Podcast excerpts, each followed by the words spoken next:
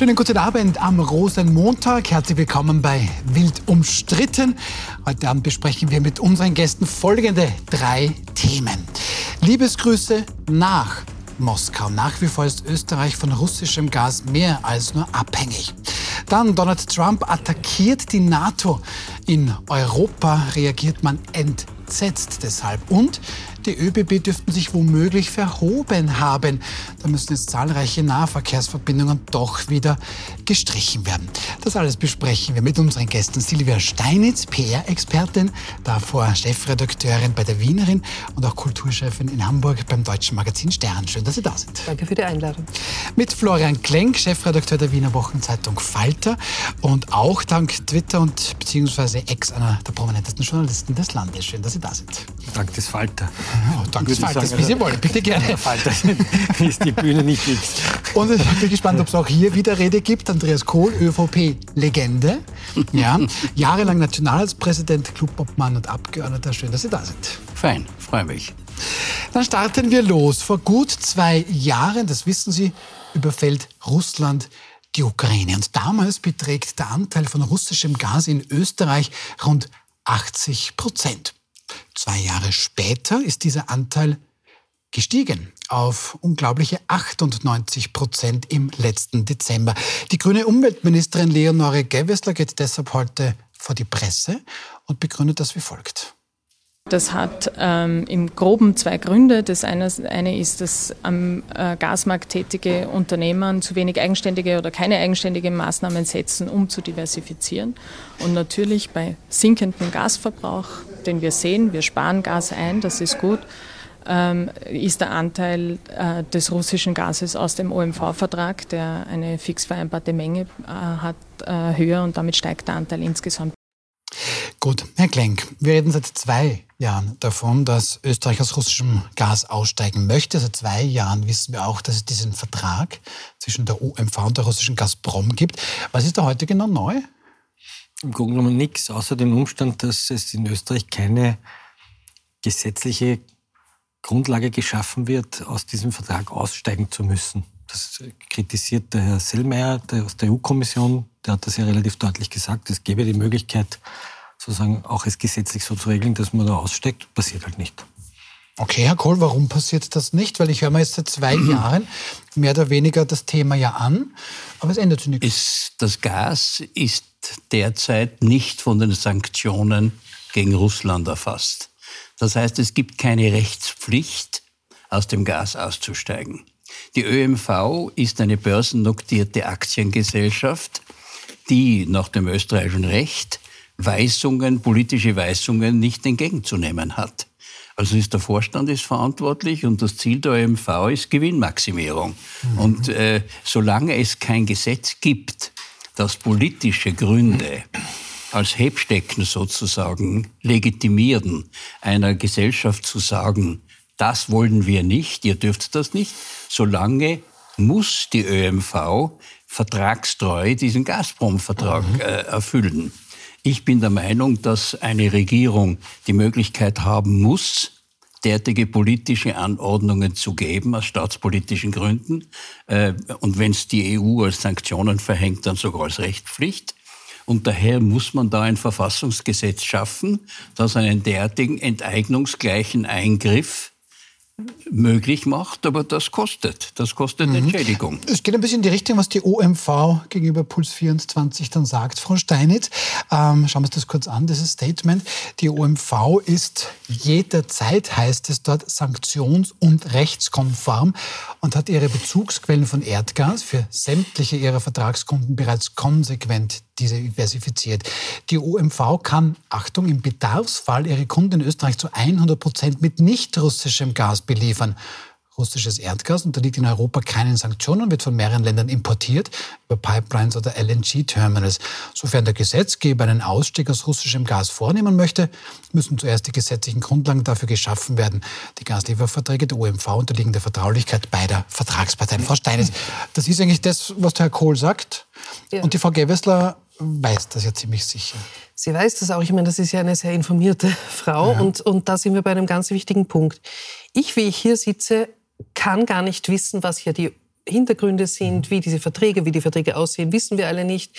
Ich muss mich als Bürgerin darauf verlassen können, dass meine Volksvertreterinnen und mhm. Volksvertreter meinen Volkswillen, nämlich viele sind sicher dafür zu sagen, also wir wollen raus aus russischem Gas, aber sie sollen das umsetzen können. Und ich kann das überhaupt nicht durchschauen, ähm, was da läuft. Und ich habe das Gefühl, ich kann mich auf die Politik nicht verlassen. Und wir sehen ja auch, sie schaffen es nicht, obwohl sie offensichtlich die Möglichkeiten dazu haben. Auch das kann ich nicht beurteilen, ob sie wirklich die Möglichkeit dazu haben. Dazu fehlt mir das Fachwissen. Aber deshalb wähle ich ja meine Volksvertreterinnen und mhm. Volksvertreter, damit sie das für mich machen.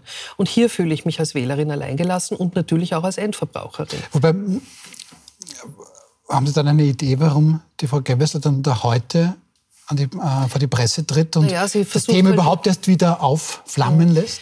Wir wissen nie, warum Politiker jetzt bestimmte Themen hochkochen lassen. Ja. ja. Ähm, aber sie ist einfach vor die Presse getreten, um zu sagen, die anderen sind schuld. Okay, okay. Ja. Aber die OMV, Herr Klenk, sagt ja selbst, und das fand ich interessant, das wusste mhm. ich persönlich jetzt nicht, die OMV sagt, naja, im Bedarfsfall kann ich ja meine Kundinnen und Kunden zu 100 Prozent in Österreich mit nicht russischem Gas beliefern. Für mich heißt das, wenn ich mir sage, dann kunde die. Das ist ja die Kritik an Österreich. Also es war ja auch jetzt die Premierministerin von äh Lettland. Lettland, Entschuldige, dass ich das rausbringe. Da hat die gesagt, sie zieht ihr Sakko aus, weil da ist so warm in dem Raum und das ist äh, aufgrund des Gases von Putin. Also wir machen uns ja da ja auch schon ein bisschen zum Gespött mhm. bei den Ländern, die sehr wohl wissen, wofür Putin steht. Ähm, ich erinnere an den Satz von Sebastian Kurz, jetzt neulich im Kurzprozess, wo er zur Überraschung alle gesagt haben, wir waren eine russlandfreundliche Regierung. Wir erinnern an die Reise, wo mit Benko und, äh, äh und ähm, wer ist noch mitgefahren? Der Benko, der Seele, wer war der dritte? Der hab's vergessen. 2018? Ja, die Reise zum großen ja. Chef, nicht? Ja. Wolf, ja. Ah, also, Sigi Wolf, ja. Sigi Wolf, mhm. wo man die Reise zum sogenannten großen Chef gemacht hat, das war Putin, und dort diesen Vertrag unterzeichnet hat. Ja. Darf man nicht vergessen, dass es fast, also ich würde es jetzt fast schon zugespitzt sagen, fast keinen Bundeskanzler gibt, der nicht dann später irgendwo im russischen Imperium einen Beraterjob, ein Aufsichtsratsmandat, einen Gazprom-Vertrag, der Herr Schelling, der Finanzminister, war zuständig, der dann bei Gazprom Berater wurde, der Herr Kern, der die russische Bahn beraten hat, der Schüssel, der dann bei Lukoil, äh, bei Lukoil gesessen ist. Also Frau Kneißl, die einen Beratervertrag hat. Also man muss das schon ein bisschen im größeren Kontext sehen, dass solche Verträge und solche Geschäfte mit Russland von vielen großen Parteien Aber durchaus geschätzt wurden. Ne? Und das war ja damals eigentlich äh, nichts Außergewöhnliches, sondern das haben die Deutschen haben die Deutschen Schröder, enge, ja, ja, enge Beziehungen. Ja. Ich kann mich erinnern, äh, wie Putin Partner für den Frieden wurde wie er also in der NATO eine Art Status gehabt hat. war allerdings vor dem Überfall der Krim, muss man sagen. Das war lange vor 2014, ja. ja. Aber da waren auch diese ganzen engeren Beziehungen mit Russland, bitte. Das war Staatspolitik. Das ist unabhängig von ja. der Partei, hat man ganz einfach Handel, Wandel durch Handel, an die Demokratisierung der, der, von Russland durch äh, marktwirtschaftliche Beziehungen geglaubt. Jetzt also das kann man heute den Leuten nicht vorwerfen. Jetzt muss man fairerweise sagen, dass Journalistinnen wie Anna Politkovska ja schon im Jahr 2002 in ihren Büchern, als der Tschetschenienkrieg getobt ist, gesagt hat, das ist eine große Verlogenheit und es Kritik gegeben hat. Nicht? Aber es war Mainstream. Ja? Nur nach 2014 halt, hätte man langsam beginnen können, darüber nachzudenken, ob das so gescheit ist. Nicht? Also nach 2014 2014 hätte man wahrscheinlich das war das Rheinland. Ja. Also das, was Hitler mit dem Rheinland gemacht hat, war Putin in der Krim. Der erste. Also 2014, 2014 war die völkerrechtswidrige Annexion der, der Krim. Krim ja. Und das sprechen Sie an, aber Frau Steines wollte noch ich was sagen. Ich wollte nur was sagen, weil, weil wir jetzt davon reden, wir wollen raus aus russischem Gas. Die Frage ist nur, was ist denn dann, wenn man jetzt zwei Schritte weiter denkt? Die Alternative ist, okay, woraus, woher kann man noch Gas beziehen? Äh, Algerien, Katar, Norwegen. Äh, Norwegen, sehr viel kommt aus Norwegen, glaube ich, die Hälfte, oder? Dann äh, Algerien liefert viel, Katar liefert. Katar ist jetzt auch nicht gerade die Wiege der Menschenrechte. Ähm, dann das ganze Flüssiggas, äh, zum Teil auch aus den USA. Von den USA würde ich mich auch nicht abhängig machen mhm. wollen, ebenso wenig wie von Russland. Das ist oft Fracking-Gas, also, das genau. dann auch mit dem Schiff noch über den Atlantik kommt. Okay, genau. gut, ja. Ähm, mhm. Und das sind halt so Sachen, wir müssen uns langfristig überlegen. Und was, was wenn zum Beispiel, keine Ahnung, äh, Putin aus irgendeinem Grund zurücktritt oder zurückgetreten wird oder ein Regimewechsel in Russland stattfindet in den kommenden Jahren, ist das dann alles plötzlich nicht mehr so schlimm und wir können doch wieder zu Russland zurückkehren? Naja, der also Unterschied ist schon die Kriegsführung. Ne? Es ist ein Unterschied. Ja. Natürlich muss ich, so wie der Habeck das in seiner Rede so schnell, natürlich ja. muss ich Kompromisse eingehen, wenn ich Rohstoffe kaufe, die halt in Ländern vorhanden sind, die keine Demokratien sind. Aber die Frage ist, muss ich einen kriegsführenden Staat auch noch mit Milliardengeldern versorgen? Das meine ich ja. Sollte es einen Regimewechsel geben, hätten wir dann kein Problem mehr, zu 98 Prozent Gas aus Russland zu beziehen. Ich finde, wir sollten dann immer noch ein Problem haben damit. Ja, man muss natürlich schon sehen, es ist ein geltender Vertrag. Mhm. Die ÖMV hat einen geltenden Vertrag und wenn sie ihn bricht, wir kennen die Klausel nicht, wird das nicht billig. Na, aber, aber Herr Kohl, darf ich noch ganz kurz bei Ihnen bleiben? Wir können nicht, wir können nicht, bevor wir zu dem ja. kommen, ähm, natürlich ist es immer schwierig, über verschüttete Milch zu sprechen, aber weil Frau Steinitz aus meiner Sicht zu Recht sagt, ich muss ja meinen Volksvertreterinnen und Vertretern vertrauen. 2014 annektiert Russland völkerrechtswidrig die Krim. Heute auf den Tag genau 2015 gibt es dann übrigens eine Waffenruhe, eine Vereinbarung über die Kämpfe im Donbass im Osten. So, und drei Jahre später, 2018, schließt die UMV einen Vertrag über 22 Jahre ab. Wer hat etwas nicht verstanden? Ich oder die UMV? Weil das, das, das war doch eine klare Situation. Und Gleichzeitig, wenn dieser Vertrag abgeschlossen wird, sponsert die OMV einen St. Petersburger Fußballverein mit mhm. Millionen, der mhm. dieses Sponsorship nicht offenlegen darf. Und es gibt ganz deutliche Hinweise, dass das sozusagen nicht nur ein Sponsorship des Vereins war, sondern vielleicht auch manche politische Entscheidungen. Aber da waren wir wieder kein, kein Einzelfall, ja, sondern ja ganz Europa hat die Krim, das Signal der Krim nicht ernst genommen. Und äh, die Verträge mit der Gazprom, die haben ja nicht im Jahre 2018 begonnen, mhm. sondern wir haben ja seit dem Staatsvertrag immer wieder äh, unser Öl und unser Gas aus russischen Quellen bezogen. Ich kann mich sehr genau erinnern, im Jahr 73, wie die erste Ölkrise war, mhm. haben die Russen äh, verlässlich nach Österreich geliefert. Da waren alle froh und stolz und da hat es also äh, keine, keine Zweifel gegeben.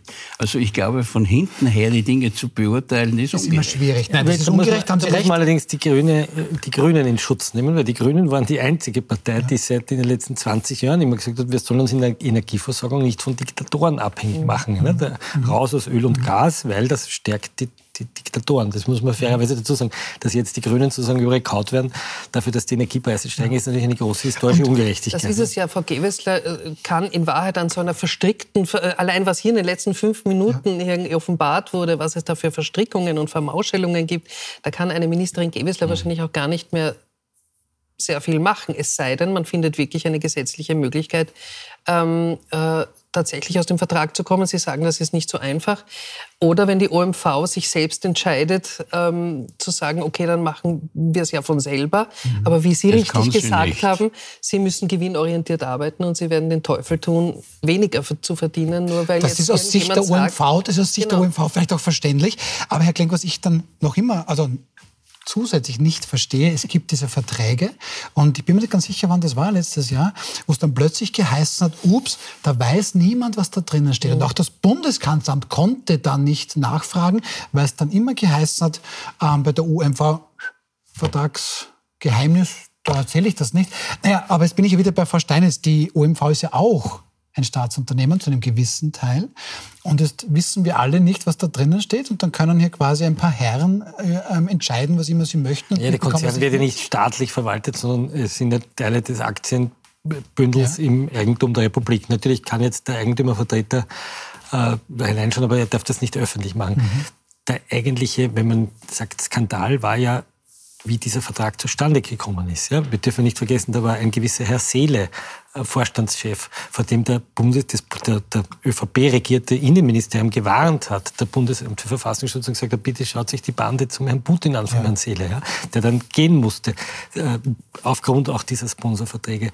Äh, die Leute rund um ihn, Sigi Wolf, nur um einen Namen zu nennen, der damals in der verstaatlichten Holding eine wichtige Rolle, nämlich den Chef gespielt hat, der ein ganz enger Verbündete des Wladimir Putin ist heute noch, schreibt lieber Wladimirovic und ich würde gerne in der Automobilindustrie einsteigen und er sagt, der Putin ist ein sehr, sehr, sehr korrekter Mann, Standardzitat. Also ein Mann, mit dem, er, mit dem man sehr offen reden kann. Also wir haben es da schon mit einer Unterwanderung des Systems Putin in politischen Entscheidungsträgern und wirtschaftspolitischen Entscheidungsträgern zu tun gehabt und noch immer zu tun. Und ich sage es nur mal, wenn der Sebastian Kurz im Gerichtsverfahren sagt, wir waren eine russlandfreundliche Regierung, nach der Krim, nach dem, nach dem Niederschlagen äh, der, der, der, der Ukrainer, dann muss man sich kurz mal die Frage stellen, warum vertreten unsere Politiker die Interessen russischer Entscheidungsträger und nicht die der österreichischen Bevölkerung. Frau Steiner, Sie haben über Volksvertreterinnen und Vertreter gesprochen. Wie fühlt sich das für Sie an? Ja, wie ich schon vorher sagte. eigentlich eine, Ru eine russlandfreundliche Regierung. Ja, Ja. ich habe immer so das Gefühl, wir haben auch so eine komische Affenliebe zu Russland. Also irgendwie ähm, ist das auch etwas, wovon die Politiker gemerkt haben, dass es bei den Österreichern durchgeht. Wir haben sie lange nicht verurteilt. Ich erinnere mich noch an diese berühmte Begegnung Christoph Leitl, Wladimir Putin. Mit guter Diktator. Ähm, wo der Putin noch lustige Witzchen gemacht hat und alle lachten höflich. Wir Österreicher haben traditionell, und das unterstelle ich jetzt uns mal, ähm, unser Verhältnis zu Russland immer ein bisschen verniedlicht und immer gesagt, ja, wir sind doch so verwandt und die russische Seele und wir sind doch alle Kulturfreunde und äh, verehren unsere, unsere Künstler wie Götter. Anna Netrebko ist eine von uns und wie eine von euch. Also wir, wir, wir romantisieren das gerne und ich glaube, das hat da hineingespielt, dass es auch so lange durchging. Weil wer von uns, Wählerinnen und Wählern, hat eigentlich gesagt, stopp. Wir haben zwei Dinge nicht. Wir haben zwei Dinge unterscheiden uns von den Staaten, die ehemalige Ostblockstaaten waren. Das macht ja, dass die Ministerpräsidentin von Lettland so spricht, wie sie spricht und auch der polnische Außenminister jetzt im Spiegel ein Interview gegeben hat, wo er relativ hart ins Gericht geht. Wir waren nie ein russischer Kolonialstaat. Wir haben nie die Unterdrückung des, Sowjet, äh, des sowjetischen Stiefels erlebt. Erstens. Zweitens haben wir ein bisschen einen Anti-Amerikanismus immer noch drinnen und so ein bisschen Anti-Army, go home. Auch in der Linken gibt es so einen Anti-Amerikanismus, ein Anti-NATO-Gefühl, ein bisschen die alten Apparatschicks. Und in der schwarzen und konservativen Reichshälfte gibt es einfach geschäftliche Interessen. Ja, das ist halt einfach auch Money, das man verdienen kann. Und diese Melange bringt uns in eine ganz äh, prekäre Situation. Ja, Auch dieses Relativieren des Putin, auch die, die, die mangelnde Empathie mit, der mit den Bürgerbewegungen in der Ukraine, in anderen osteuropäischen Staaten, ja, die immer wieder ich erinnere auch an, an sozialdemokratische Politikerin Julia Herr, die gesagt hat, der Aufstand am Maidan ist ein Putsch der NATO, noch vor zehn Jahren. Also es gibt überhaupt kein Verständnis für diese proeuropäischen Aufstände gegenüber diesen ehemaligen Sowjet.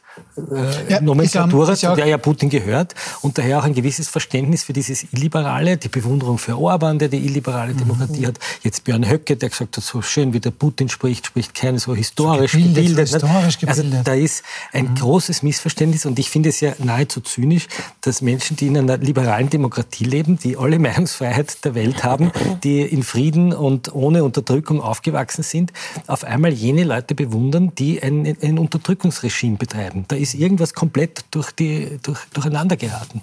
Aber ich glaube, man muss ganz klar sagen, erst mit dem Einmarsch in die Ukraine hat sich ein Qualitätswandel ergeben. Bis dorthin war ganz Europa darauf aus, sozusagen Russland zu demokratisieren durch marktwirtschaftliche Beziehungen.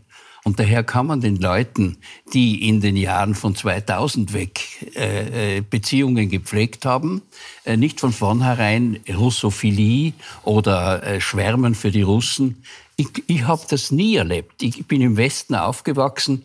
Für mich waren die Russen von vornherein ein Feindbild. Wir sind damit aufgewachsen, die Rote Armee, die die Frauen vergewaltigt hat. Und also das war ein Feindbild, das aufgebaut wurde. Ich glaube nicht, dass Österreicher besonders russenfreundlich sind. Sie waren viel Amerika Amerika Nicht die Rote Armee freundlich, was ja auch wiederum eine Verkehrung war war. einfach eine Also- Beziehung mit einem Land, das wichtig war und mit dem man äh, de- dem ganz Europa Handel und Wandel getrieben hat. Aber auch das, da war bitte der Einmarsch in Tschetschenien, der furchtbare Tschetschenienkrieg, ja, das Flachlegen von Grozny, da war die Angriffe gegen Georgien, dürfen wir nicht vergessen, da war Syrien. Äh, Also man hat schon beide Augen zugemacht und viel russische Dissidenz. Äh, Ich erinnere an die Chefin von Memorial, der Name fällt mir jetzt nicht ein, die den großen Friedenspreis jetzt gewonnen hat. Also viel russische Dissidenz hat immer wieder darauf hingewiesen, bitte schaut, mit wem ihr da Geschäfte macht. Äh, Ihr unterstützt ein blutiges Regime. Aber ich gebe Ihnen recht, der Einmarsch in die Ukraine hat uns das sozusagen vor Augen geführt. Das war sozusagen wir dann- sind wir aufgewacht. Aber kommen wir, ja, aber dann, dann, dann, dann kommen wir doch. noch russophil sozusagen. ja, Karin Kneißl, sage ich nur. Ja, na ja, gut, das ist ein Sonderfall. Das ist ein Sonderfall. Die ehemalige Außenministerin. Ja, aber, auch Falter, äh, Falter-Autorin, ja, muss man so sagen. Also diese Wandlung ist ja wirklich bemerkenswert. Ja, wie ein Mensch, der, im, im, erinnern, in der Zeit im Bild die Weltlage für uns kommentiert hat. Ja, ne? Die Ministerin war gar keine schlechte Ministerin bis zur Hochzeit. Ja, muss man sagen. Die hat ja durchaus, muss man sagen, äh, derartig äh, auf den Leim geht, das ist beachtenswert. Aber kommen wir zurück in die Gegenwart. Und Herr Kohl, Sie haben das schon ein bisschen angedeutet. Jetzt sagt eben Leonore Gewessner, sie möchte das prüfen lassen aus diesen Verträgen bis 2040. Ja, ist Österreich mit der OMV quasi an Russland gebunden, äh, möchte prüfen lassen, wie man da rauskommt. Ähm, man weiß wenig über die Verträge, man weiß aber Take or Pay. Also du musst eh kein Gas nehmen, aber zahlen müsste man dann dennoch. Denken Sie, kann man da überhaupt raus aus diesem Vertrag? Das weiß ich nicht. Also Verträge haben immer Kündigungsbestimmungen. Ja. Es ist immer nur die Frage, wie teuer und was es kostet. Mhm. Also äh, ich glaube nicht, dass, dass es sensationell geheime Verträge sind. Mhm. Aber äh, es sind eben Verträge, die nur die, die, die Geschäftspartner kennen. Ja. Aber es muss ein Gesetz geschaffen werden, das habe ich ja eingangs schon gesagt, es muss eine Möglichkeit geben, EU-Sanktionen umzusetzen.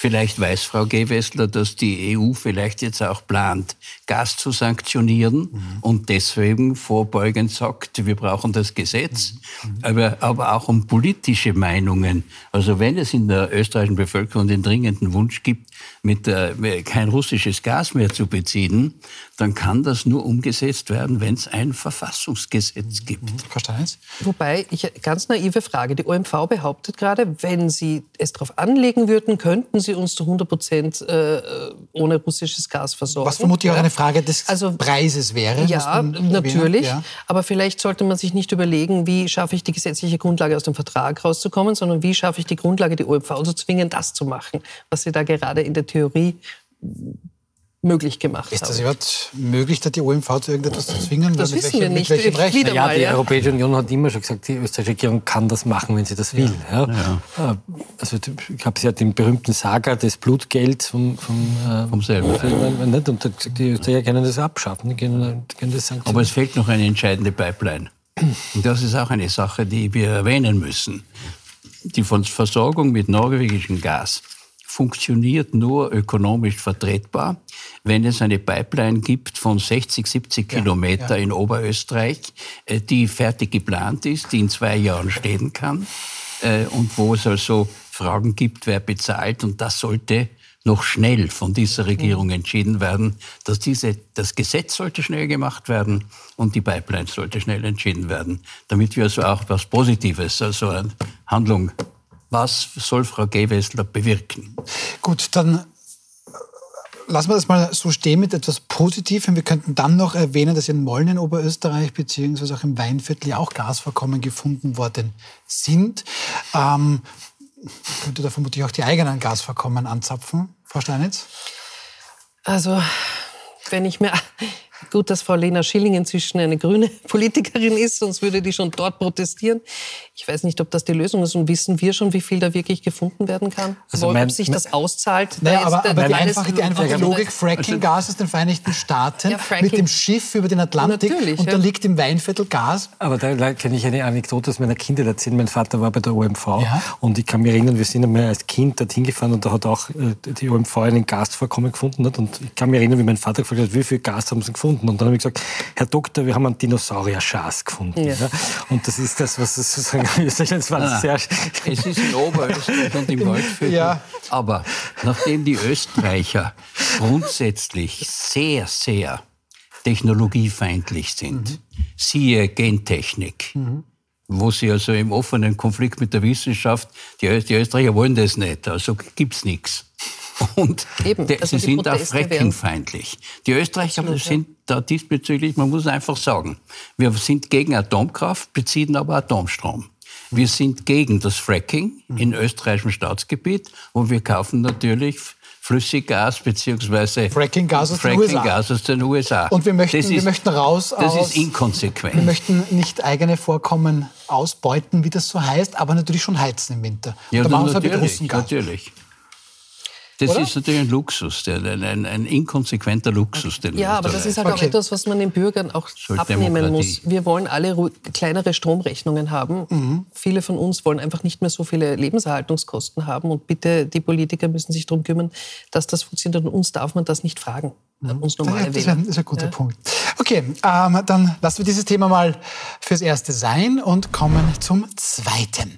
Das, was der Donald Trump am Wochenende gesagt hat, das ist für viele das Gefährlichste, das sie seit langem gehört haben. NATO-Mitglieder, sagt Donald Trump, die nicht wie vereinbart zwei Prozent ihres BIPs, ihres Bruttoinlandsproduktes für ihre Verteidigung ausgeben würden, na, die bräuchten sich von der NATO keinen Schutz zu erwarten. Trump sagt ganz konkret, erzählt hier von einem Gespräch mit einem Präsidenten, von dem man nicht weiß, wer er war.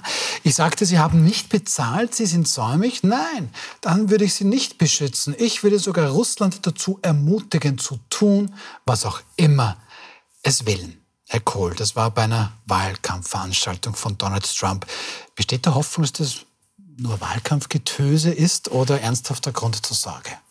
Also äh, ich möchte mich da nicht ans Detail klammern, aber dass Trump die NATO bereits in seiner Amtszeit in Frage gestellt hat und wir, auch ja. die, die, die, Bündnis, die Automatik der Bündnisverpflichtung, dieser Artikel 5 des NATO-Vertrags ist ja sehr schwammig. Man muss ja immer erst entscheiden, welche Sanktionen und welche Verteidigungsmaßnahmen man trifft. Da war Trump schon außerordentlich schwammig und zurückhaltend und hat schon davon gesprochen, man muss also das Geld äh, in Betracht ziehen, die sollen endlich zahlen und so weiter. Und das, was er jetzt gemacht hat, ist ja eine klare Kampfansage an die NATO. Äh, zwei Drittel der NATO-Länder haben eben nicht zwei Prozent ihres äh, Volkseinkommens. Also Polen zum Beispiel ist da, glaube ich, Nummer eins mit naja, rund vier Prozent, auch aufgrund der geografischen je, Lage. Je näher man am, an, an, der Gefahr ist, ja, umso höher ja. werden die Schutzdämme. Das ist ja, klar. Aber ich finde das im höchsten Maß beunruhigend, weil es bestärkt natürlich äh, das Gefühl, und die, die, die Furcht in Europa, in allen Staatskanzleien, dass wenn Trump äh, die Wahlen gewinnt, und das schaut im Augenblick nach 50-50 aus und es muss nur der Joe Biden unglücklich fallen und dann äh, ist Trump mehr oder weniger Präsident. Also äh, überall ist das Gefühl, die Vereinigten Staaten werden die Ukraine fallen lassen dass die, die äh, Trump-Leute blockieren ja die Hilfszahlungen an die Ukraine im Kongress und damit werden, die, werden sie auch die NATO äh, kaputt machen. Und Europa ist allein nicht in der Lage, sich zu verteidigen. Sie brauchen die amerikanischen äh, Spionagedienste, die Satellitendienste, die amerikanischen Waffen, die amerikanischen, keine Patriot kommt äh, aus Europa, kein Taurus kommt aus Europa. Alle die wichtigen Waffen kommen aus den Vereinigten Staaten. Kein Flugzeug fliegt ohne die Ersatzteile. Das heißt also, in, es herrscht überall eine klare Panik, dass im November das, äh, bei den Wahlen in Amerika Trump äh, die Wahl gewinnt und dann wir vor einer vollkommen neuen geostrategischen Lage in Europa bestehen und alle beginnen aufzurüsten. Und da sind wir in Österreich natürlich in der Mitte drinnen als neutrales Land. Ja. Wir können nur schauen. Wir können nur schauen. Aber äh, ich, ich höre jetzt raus, Frau Steinitz, einen gesetzten Fall, und es sieht ja tatsächlich nicht sehr gut aus, aktuell in der Ukraine für die Ukraine, aber gesetzt den Fall tatsächlich, man lässt die Ukraine fallen, dann wäre eigentlich zwischen Österreich und der Ukraine, die dann aber russisch wäre, eigentlich Ungarn zum Beispiel. 400 ja? Kilometer. Ähm, und, und wenn dann die NATO nicht da wäre, teilen Sie diese Sorgen vom Herrn Kohl, dass das dann wirklich eine, ein gefährliches Szenario für Europa und auch für uns damit wäre? Ich teile die Sorge, beziehungsweise teile ich auch seine Vision, nämlich, dass wir eine völlig neue geostrategische Lage in Europa und der Welt zu erwarten haben. Und dahinter steht nämlich und das würde ich gern kurz ansprechen. Hinter dem Saga, äh, wir lassen hier die NATO auflaufen, steht ja noch eine, eine Bestrebung, auf die ich ehrlich gesagt jetzt schon seit 10, 15 Jahren warte, nämlich dass Amerika sich von der Rolle des Weltpolizisten verabschiedet und in eine Art Isolationismus verfällt und sich nach innen wendet. Und zum Teil ist das auch gar nicht so schlecht, weil dieses Land erodiert ja auch von innen heraus, von der Infrastruktur her bis, äh, äh, bis zu einer Obdachlosenlage, die, die dir manchmal den Eindruck macht, du, du, gehst durch manche Straßen und glaubst, du bist in Kalkutta. Also Amerika hat an und für sich sehr wohl die Notwendigkeit erkannt, sich wieder von innen heraus zu, zu reparieren quasi. Und diese, diese, diese Einstellung zu sagen, hören wir doch bitte auf, hier überall auf der Welt mitzumischen, sondern wenden wir uns wieder zurück, gehen wir da hinein. Das haben wir bei Trump 1 ja schon ein bisschen Eigentlich in Anlässen schon, schon, ein bisschen ja. gemerkt. Und das ist ja nicht der Trump der Erste, der das gesagt und er ist auch nicht der Einzige, der das der, der diese Position vertritt, der übernimmt ja auch Positionen. Es gibt in Amerika, besonders bei den Republikanern, sehr stark, eine sehr starke Strömung hin zu diesem Isolationismus. Und ich glaube, dass wenn Trump gewinnt, dann wird das viel schneller, viel aggressiver, viel schamloser auch äh, vorangetrieben werden, als wir es bei Trump 1 erlebt haben. Und, und da passt dann diese Ansage, wobei ich auch etwas dazu sagen möchte. Immer wenn Trump etwas sagt, dann verfallen alle in so eine Art so sofortistische ja. Erregungskurve, ja. geht dann wieder so hoch. Er hat schon wieder was gesagt, was hat er gesagt? Nein, doch, oh. Wir dürfen da auch nicht so uns drauf rein ziehen lassen. Das ist ja seine Masche. Das ist ja so, mit dieser Masche hat er seine Geschäfte Aber betrieben, seine Shows ja, gemacht. Die Amerikaner ja. haben sich ja nach dem Ersten Weltkrieg in den Isolationismus zurückgezogen. Mhm. Denn Wilson mit seinen 21 Punkten und so weiter mhm. haben sie im Regen stehen lassen, abgewählt. Es kamen andere und äh, die Entwicklung, die katastrophale Entwicklung in Europa ohne amerikanische Ingerenz, nichts, die waren mit sich selbst beschäftigt. Sie haben völlig recht. Mhm. Das ist wieder Rückfall in den Isolationismus. Und, ähm, und da, wir, unter diesem Gesichtspunkt muss man ja. auch dieses Zitat von, von Trump betrachten. Ich finde ich find, ähm, find den Weltpolizist, äh, dieses Thema, diesen Punkt sehr wichtig. Ich bin sehr gespannt, was Florian Klenk dazu sagen wird. Und über sofort aktionistischen wie haben Sie gesagt? Die sofortistische Erregungskurve. Ja, Erregungskurve da werden wir auch gleich drüber sprechen. Da gibt es nämlich ordentliche erregte ähm, Reaktionen aus dem Weißen Haus beziehungsweise auch aus dem NATO-Hauptquartier. Wir sind gleich wieder zurück. Bleiben Sie bei uns.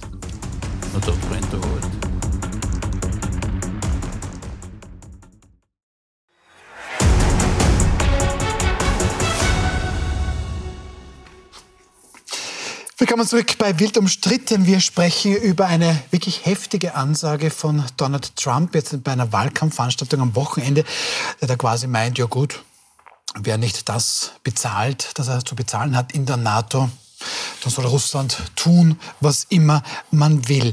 Und das ist auch von Silvia Steinitz beziehungsweise von Andreas Kohl danach ein bisschen das Thema Weltpolizist gefallen. Ähm, Florian Klenk, jetzt bin ich auch schon ein bisschen länger auf der Welt. Ähm, der Europäer beschwert sich ständig über den amerikanischen Weltpolizisten. Er mischt sich überall ein und selten ist es dann besser. Wenn er dann aber äh, nichts mehr tut, beschwert man sich wieder. Ähm, das ist ein bisschen schizophren. Naja, ich glaube, die Kritik am Weltpolizisten ist dort gegeben, wo sozusagen die Amerikaner nicht für Frieden und Freiheit kämpfen, sondern für weiß nicht, ökonomische Interessen oder für Marionettenregime. Ne? Also in Südamerika in den 70er, 80er Jahren oder in, im Irak jetzt vor, vor zehn Jahren die Europäer müssen den Amerikanern natürlich die Füße küssen. Ne? Weil ohne Amerikaner, auch ohne Rote Armee, wären wir nicht befreit worden von Nazi-Deutschland. Und trotzdem hat sich so ein Anti-Amerikanismus erhalten, so ein Army-Go-Home-Denken. Ähm, darum ist es auch verwunderlich, wie wenig Aufschrei es eigentlich in der österreichischen Öffentlichkeit, in der europäischen Öffentlichkeit gegeben hat anlässlich des Trump-Sagers. Ähm, wie sehr immer noch die Neutralität äh, als sozusagen Mittel der Verteidigungspolitik und das geglaubt wird. Wir haben jetzt gerade einen Kommentar vom äh, Entacher, dem ehemaligen äh, äh, Militär, der sagt, wir müssen endlich aufwachen. Ja? Ähm, weil was passiert denn in Europa gerade? Wir haben in Deutschland möglicherweise die AfD vielleicht in einer Regierung demnächst, die sehr russlandfreundlich ist. Wir haben äh, in Österreich vielleicht bald einen Herrn Kickel als was auch immer.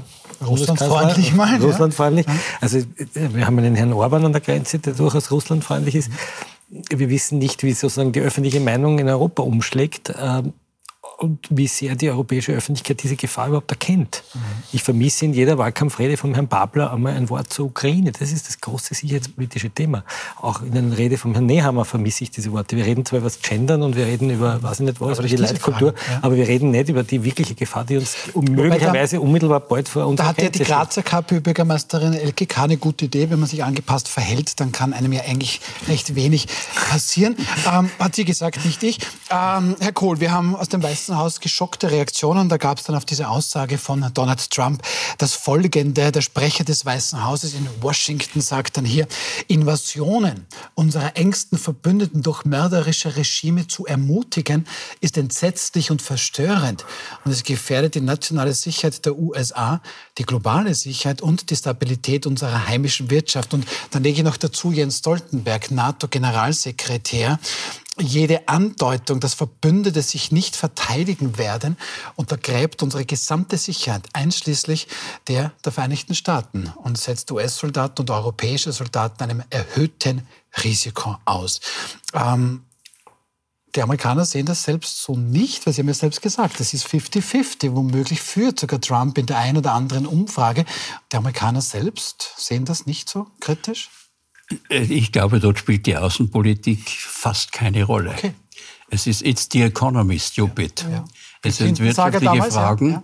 Ja. Und äh, für mich ist ermutigend, der, der heutige Economist, äh, diese Londoner äh, Wirtschaftsmagazin, äh, sagt, äh, Trump hat noch nicht gewonnen, Biden kann noch gewinnen. Mhm. Ja, also unsere Hoffnung ist in Taylor Swift und, und im American Sie Football. hat jetzt eben Nein. den Super Bowl gewonnen. Also bald, wird, bald eine eigene Taylor Swift-Kolumne gegen eine ja. wöchentliche. Tatsächlich? Ja. Okay, sehr gut. Die Außenpolitik ist in den Vereinigten Staaten nicht wahlentscheidend. Das Dass aber in Europa der Hut brennt, ist natürlich klar, mhm. weil man ganz genau weiß, man kann sich nicht selber verteidigen. Und wenn man sich verteidigungsfähig machen will, muss man sehr, sehr viel Geld von der Bildung und vom Sozialsystem in die Waffen stecken. Wer will denn das? Das will doch keine Regierung. Es sei denn, es brennt der Hut. Und es kommt jetzt eben dieser, dieser weitere Aspekt der Zeitenwende, dass plötzlich wieder aufgerüstet werden muss überall. Also heute zum Beispiel der, der grüne Hofreiter in Deutschland hat tatsächlich gemeint, man bräuchte für die deutsche Bundeswehr noch mal 100 Milliarden, weil die so schwach sei im Moment. Frau Stein-Benny ist besonders spannend, dass Sie auch amerikanische Staatsbürgerin sind und dann natürlich mitfiebern. Ähm, wir haben es ja 2016 ja schon nicht geglaubt, dass Donald Trump gewinnen wird, dieser unter Anführungszeichen ja etwas schräge Mann. Ähm, wenn wir es jetzt auch nicht glauben, begehen wir den gleichen Fehler? Ja, ich glaube, jetzt ist die Befürchtung viel größer, dass er es schaffen könnte, ähm, weil er es ja schon einmal geschafft hat. Ich glaube, dass Biden, Sie haben so richtig gesagt, wenn er mal wieder umfällt, ich sage immer, wenn Biden das nächste Mal unglücklich vom Fahrrad stürzt, äh, könnte es ein Problem geben. Es ist aber so, dass Biden trotzdem noch ein stärkerer Kandidat gegen Trump ist, als es Hillary Clinton damals mhm. war. Hillary Clinton wurde von den eigenen Reihen völlig überschätzt. Man hat geglaubt, dass sie viel mehr Unterstützung hat, als sie dann tatsächlich hatte, mhm. obwohl es eh sehr knapp war. Ja trotzdem. Also Biden ist trotzdem noch der stärkere Kandidat, weil er sich ja auch schon einmal bewiesen hat.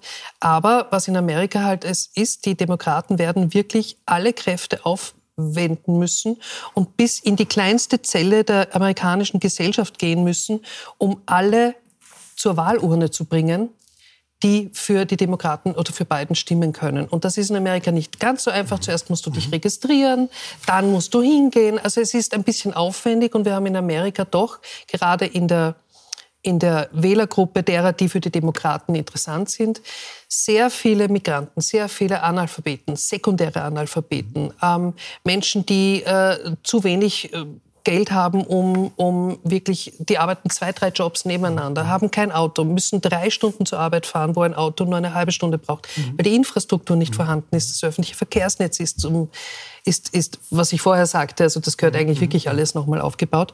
Ähm, es ist ein großer Aufwand, um wirklich alle zur Wahlurne zu bringen, aber sie müssten es wirklich, wenn sie es hinkriegen, mit einem enormen Aufwand von ziviler Beteiligung ja, und wirklich jeden dorthin bekommen, der stimmen kann, dann glaube ich, können sie es schaffen. Mhm. Aber es darf halt nichts passieren inzwischen. Es darf beiden nicht vom Fahrrad fallen. Es darf nicht irgendeine Amerika-interne Sache passieren. Und das kann ein Terroranschlag sein, das kann irgendeine, noch eine arge Schießerei sein, die noch irgendeinen Aspekt mhm. äh, beinhaltet, mhm. ähm, äh, wo, wo die, die, die Immigration ist ein Riesenthema. Das Größte. Also, was, wenn sich in Österreich jemand über die Balkanroute beschwert, dann sollen sie mal zur mexikanisch-texanischen Grenze schauen. Also, dort herrschen Zustände, da, da, überqueren ja täglich Tausende die Grenze. Und das ist ein Thema, wo wirklich sehr viele Amerikaner sich nicht unberechtigt Sorgen machen. Und von Invasion sprechen und da. Ja, aber es ist zum Teil tatsächlich auch. Ähm, es ist tatsächlich auch so, vor allem, weil ja nicht einfach arme äh, südamerikanische Plantagenarbeiter reinkommen, sondern inzwischen kommen aus äh, Irak äh, Islamisten rüber. Also es kommen ja immer mehr Leute, die sich denken, so komme ich wunderbar nach Amerika rein und haben ganz andere Absichten, als einfach nur auf der nächsten Plantage zu arbeiten. Aber kommen wir zurück nach Europa. Florian Klenk, ja, Andreas Kohl sagt, wir sind nicht verteidigungsfähig. Kriegstüchtig habe ich jetzt gelernt. Das neue furchtbare Kriegs, Wort. ne? kriegstüchtig oder kriegsfähig, genau. Das österreichische Bundesheer meint jetzt auch, man müsse kriegsfähig werden. Selbst wenn man das erreichen würde, es würde sehr, sehr viel Geld kosten, es würde sehr, sehr lange dauern. Ähm, und wir meinen nach wie vor, ja, wir sind eh neutral, ist wurscht. Ja, ich vermisse irgendwie die Verteidigungsministerin. Ich ver vermisse die Diskussion darüber. Ja, also man merkt, manche Militärs wollen die Diskussion gern anstoßen. Man liest in sozusagen Think Tank Papieren des Verteidigungsministeriums einiges Kluges dazu, aber ich habe eigentlich von Claudia Tanner dazu nicht wirklich einen etwas gehört. Ja, ich werde jetzt fast gesagt, was Kluges, Ja, ich habe gar nichts gehört dazu. Ne? Ähm, die Diskussion muss geführt werden. Ja, was, was heißt das? Ja? Und Ja. wa- wa- warum, also was ist, mit der Neutral, was ist die Neutralität wert in einem Moment, wo Putin möglicherweise, keine Ahnung, es gibt dieses Szenario des österreichischen Bundesheers, dass er irgendwann durch Ungarn durch, durchgewunken wird und dann doch irgendwann bei Kitzee steht. Jetzt sehr zugespitzt, aber das ist ein, ein Szenario, das im, im Verteidigungsministerium durchgespielt wird. Was machen wir dann? Also ich, ich glaube, die arbeiten im Augenblick. Also äh, ich bin Ihrer Meinung, Herr Klenk, das muss jetzt im Hinblick auf diese äh, hochexplosive Äußerung, muss das jetzt schnell angeschoben werden. Ich weiß, dass also eine neue Sicherheitsdoktrin äh, in Ausarbeitung ist. Dieser Zustandsbericht, von dem Sie gesprochen haben, die Welt ist aus den Fugen, dramatisch betitelt, ist ja ein Vorspiel dazu. Und äh, diese Sicherheitsdoktrin muss sehr schnell ins Parlament kommen. Äh, ich glaube, dass äh, äh, wir auch in der österreichischen Bevölkerung klar sagen müssen, äh, auch wenn wir über die Neutralität verfügen, über die wir heute verfügen, nämlich als EU-Mitglied mit einer Beistandsverpflichtung, wenn ein EU-Mitglied angegriffen wird, ja hoppla, das heißt ja, dass wir die Neutralität dann nichts mehr nützt. Ja, aber, aber Herr Kohl, Nein, Herr wenn, Kohl, da darf ich... wenn Ungarn angegriffen wird von den Russen, muss Österreich Beistand leisten. Das ist die EU. Aber es ist doch Ihr Bundeskanzler, also der Bundeskanzler der Republik, aber der ÖVP, ob man, der gesagt hat, na, wir sind neutral, fertig. Und gerade jetzt im ist Wahljahr, die Debatte ist beendet und gerade im Wahljahr, für sich- und, und Karl Nehammer hat nicht Unrecht. 67 Prozent der Menschen im Land sagen, du, ich bin neutral, lass mal kurz. Das Das wird- wird jetzt nicht wird- im Wahljahr eine Debatte Ja, losstoßen. nein, also äh, so etwas kann man nicht mit wahltaktischen Überlegungen totschweigen oder zudecken. Bis jetzt das ist eine so. neue, nein, es ist eine neue Situation. Das war gestern, vorgestern, ja. Eine neue Situation. Äh, äh, Nehammer hat nicht die Debatte beendet, er sagt, für ihn ist das beendet. Er hält an der Neutralität fest. Nur jetzt gibt es geänderte Verhältnisse. Jetzt liegt dieser äh, Bedrohungsbericht des Bundesheers vor. Jetzt muss man mit der österreichischen Bevölkerung diskutieren und eine Mehrheit dafür finden, dass man äh, in der österreichischen Bevölkerung den Rückhalt hat, um allenfalls die, die, Neutralität weiterzuentwickeln. Aber wären Sie für einen NATO-Beitritt? Äh, Das kann ich, also ich war einmal der Meinung, wir müssten darüber reden, habe mich aber inzwischen eines Besseren, also das ist schon vor 20 Jahren gewesen, das mit Schüssel damals, haben wir kurz drüber äh, philosophiert und da hat es einen Optionenbericht gegeben, Sie erinnern sich mit Viktor Klima, aber ein Wort hat nicht gepasst. Jetzt, gegen den Willen der österreichischen Bevölkerung kann man derartige Gedankenexperimente nicht machen. Was jetzt notwendig ist, ist mit der Bevölkerung zu reden, auf die Bedrohungslage hinzuweisen, auf die Notwendigkeit, dass wir uns auch selber verteidigen können, dass wir mehr machen müssen. Steinitz? Ich würde sogar noch weiterführen müssen. Wir, die, das Thema Sicherheit muss ein gesamteuropäisches werden und jeder Bürger eines einzelnen EU-Landes muss verstehen, dass das ein gesamteuropäisches Thema ist. Und genauso wie wir uns die Frage stellen müssen, wie konnte es so weit kommen, dass wir vom russischen Gas abhängig sind, genauso müssen wir uns die Frage stellen, wie konnte es so weit kommen, dass dieses Europa in Sachen Sicherheit von Amerika abhängig ist. In Wirklichkeit ist das ja ein langer Prozess gewesen. Von einem europäischen Heer oder einer Notwendigkeit eines europäischen Heers sprechen viele schon seit vielen Jahren. Ähm, von der es gab ja auch schon Versuche seiner ja, Zeit absolut. natürlich, zwischen England und, und Frankreich vor allem. Ja. Man, wird das, man wird das einfach ganz klar machen müssen. Ich finde es interessant. Äh, es sind ja EU-Parlamentswahlen. Ja. Mhm. Ich habe das aber noch nicht, nicht als irgendwo, gehört. Ja. ja. Es hat, es hat ein, ein österreichischer Militär letztes Jahr beim, bei der Präsentation des Risikoberichts gesagt, es ist ganz toll, also wir haben die Gurkenkrümmung genormt in der EU, es gibt aber keinen europäischen Plan für die Verteidigung unseres gemeinsamen Territoriums. Am abschließende Frage Obwohl noch. wir einen österreichischen General in Brüssel sitzen haben, der alle Stabbestäbe koordiniert. Das ist auch natürlich richtig. Ist, ja. Aber eine abschließende, eine abschließende Frage noch. Ähm, Florian Klenk, letzten Donnerstag hat dann der ultrarechte Ex-Fox News-Moderator und Trump-Freund Tucker Carlson im Kreml in Moskau Wladimir Putin interviewt, mehr oder weniger. Und hören wir da mal ganz kurz rein. Wladimir Putin weist ja nach wie vor jede Schuld von sich. Ich habe bereits gesagt, dass wir uns nicht geweigert haben zu reden. Wir sind bereit zu verhandeln. Es ist die westliche Seite. Und die Ukraine ist offensichtlich ein Satellitenstaat der USA. Das ist offensichtlich. Ja, ist das jetzt, wenn der Donald Trump an die Macht kommt, sein neuer Verbündeter?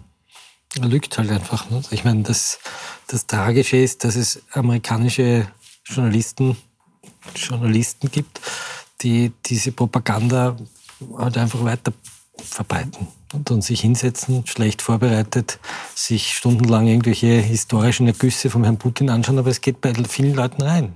Also wenn ich mir anschaue, eben Bernd Höcke, der dann sagt, äh, Björn Höcke, der dann sagt, das ist historisch bewandert. Historisch bewandert.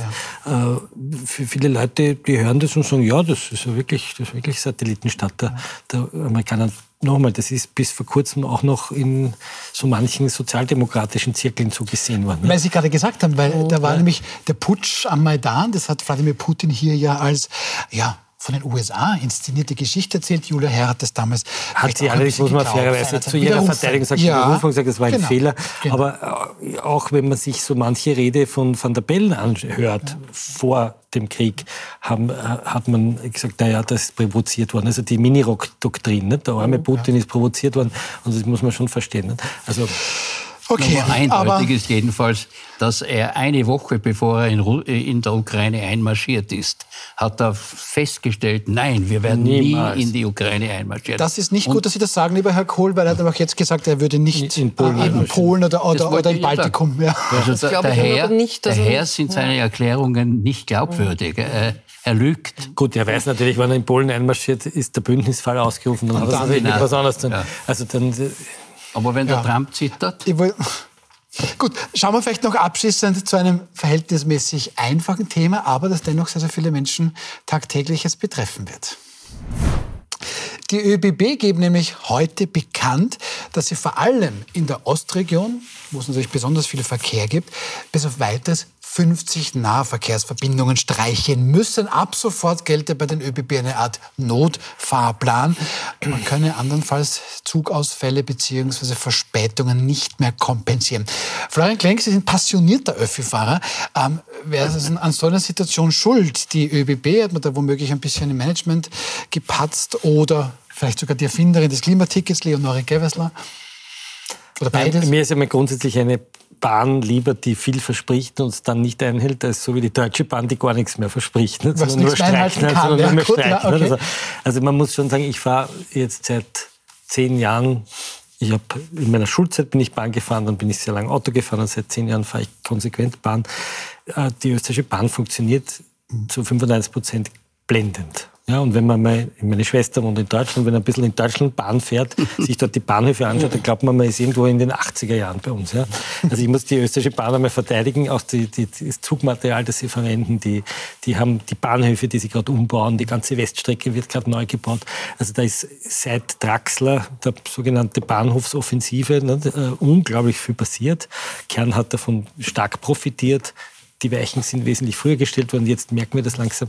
Also lassen wir die Kirche im Dorf. Okay, es fallen ein paar Nahverkehrszüge in der Ostregion aus, aber insgesamt hat sich das Bahnfahren in Österreich in einer Weise verbessert, wie es sich ein Verkehrssprecher Kukatzka vor 20 Jahren nie hätte vorstellen können, weil damals hat die ÖVP, das müssen wir jetzt kritisch zugeben, die Wahrheit ist die Tochter der Zeit, die ÖVP massiv gegen die ÖBB positioniert. Sie wollte sie privatisieren, sie hat sie schlecht geredet. Und der Erste, der das sozusagen öffentlich wieder umgedreht hat, war damals ein Bahnmanager namens Kern, der dann kurz Bundeskanzler sein durfte. Also die Bahn hat gezeigt, dass auch ein Staatsbetrieb äh, gute Arbeit machen kann. Ja, mhm. Und das Klimaticket ist natürlich ein totaler Erfolg, weil die Leute lernen, äh, öffentliche Verkehrsmittel zu nutzen. Und das wird uns auf Dauer, wenn wir jetzt schon über Energiekrisen reden und über Klimawandel, natürlich nutzen. Herr Kohl, also die ÖVP war einmal ja, kritisch. Ja, ja. Wie sind Sie jetzt die ÖVP? Es gibt, es gibt von Herzmann Oskar Orlando, das ist ein, ein Stück, das heißt das Tiroler Drachenspiel. Und da drinnen kommt ein Pater Mittersack-Schmöller vor. Jetzt bin ich gespannt auf die Pointe. Und der sagt, es ist unchristlich, immer im alten Dreck herumzurühren. Das Archiv ist die Rache des Journalismus. Im alten Dreck herumzurühren. Gut, nein, nein, man muss das sagen, warum ist die, da, nein, die ÖVP ist seit vielen, vielen Jahren voll auf dem Kurs der Unterstützung der Bundesbahn, der großen Mittel. Und wir sind, also ich bin auch Teil der ÖVP. Ich bin zufrieden mit der Bundesbahn. Ich finde den Railjet großartig. Ich bin noch nie mit der Westbahn gefahren, weil ich habe ist meine, schlecht, ich habe meine, okay, ja. ich habe meine eigene Bahn als Steuerzahler und das ist die ÖPB und daher fahre ich Railjet. Ja. Ja, okay, aber, aber, nein, aber ich, jetzt gerade funktioniert es halt nicht so gut. Ja, woran, woran liegt Also ich, ich habe mir natürlich den, den Kopf zerbrochen. Es ist viel zu einfach, irgendjemandem die Schuld zuzuweisen. Der Frau Minister kann man sicherlich nicht zuweisen. Stichwort das werden Sie mir okay, ja. äh, äh, als glaubwürdiges Statement äh, abnehmen. Ja. Kein Grund, sie zu decken. Mhm. Aber es ist nicht sie. Und der Herr Matte ist ein sehr fähiger der Manager. ÖBB-Vorstand, ja. Äh, es hat ihm eine Verkettung von Umständen gegeben. Es hat das, den großen Erfolg mit dem Klimaticket gegeben. Großen Ansturm von mehr Öffi-Fahrern. Und ich wohne in Hitzing in der Nähe vom Leinzer Spital. Ich habe gesehen, wie die Wiener äh, äh, Parksperre das neue Wiener Parkwesen, dass man als nicht mehr zwölf Stunden in Wien parken kann. Du kannst zwei Stunden in Wien parken. Und also dann Sie meinen die wegfahren. Ausweitung der Kurzparkzone die auf das gesamte Stadtgebiet, ja? Die okay. Wolkersbergenstraße war von oben bis unten mit Hunderten von Autos, von Einpendlern ja. äh, vollgestellt. Das ist leer heute. Seine vierte Fahrspur. Warum? Die fahren alle mit der Schnellbahn. Wenn ich in der Früh hinunterfahre zum Beck, in der Wolkersbergenstraße sehe ich Kolonnen von der S-Bahn heraufgehen. Das heißt, Aha, die Bahn... Frau Steinitz, ich muss die Frau Steinitz auch noch... Das heißt, dass die... Das ist ein Riesenerfolg. Aber jetzt muss man wirklich sagen, das ist äh, schön, dass Sie das so sagen, ja. weil Ihre Partei, das, sowohl das Backpickel als auch die also, Bahn. Bist du noch eine Minute, und, ja. Und schauen wir nach Deutschland. Ja. Der, der, Grund, warum die Deutsche Bahn so kaputt ist, ist unter anderem, weil sie privatisiert wurde. Weil Aber sie von Konservativen. Jetzt, möchte ich Frau jetzt noch, noch fragen. Das heißt, ähm, dass die Bahn jetzt Probleme hat, das ist auch ein, ein oder die Stadt Wien hat da Mitverantwortung, höre ich daraus. Ja, großer Erfolg. Schon, okay, gut, ja. Ja, es, es passiert natürlich wie immer. Es ist natürlich blöd, wenn man gleichzeitig die Züge in der Reparatur hat und die anderen werden nicht geliefert. Mhm. Ja. Ähm, und der Schnee macht viele und kaputt. Schnee und dann es gab, kommen noch viel es gab mehr, die, die beschädigt wurden. Genau ja. Im Allgemeinen ja. kann ich aber die Erfahrungen von Herrn Klenk teilen. Ich habe äh, ab 2014 fast fünf Jahre in Hamburg gelebt und bin monatlich mit dem Nachtzug von Hamburg runter und von. Wien wieder mhm. rauf. Immer die Züge, die von Wien abfuhren, fuhren pünktlich, es war sauber, die Klos haben funktioniert. Ähm, und von Hamburg sind wir bis zu vier Stunden verspätet abgefahren. Äh, und ich habe in Hamburg äh, Schnellbahn oder überhaupt in Deutschland Schnellbahnenzüge kennengelernt und habe mir gedacht, vielleicht ist Österreich doch besser organisiert als Deutschland.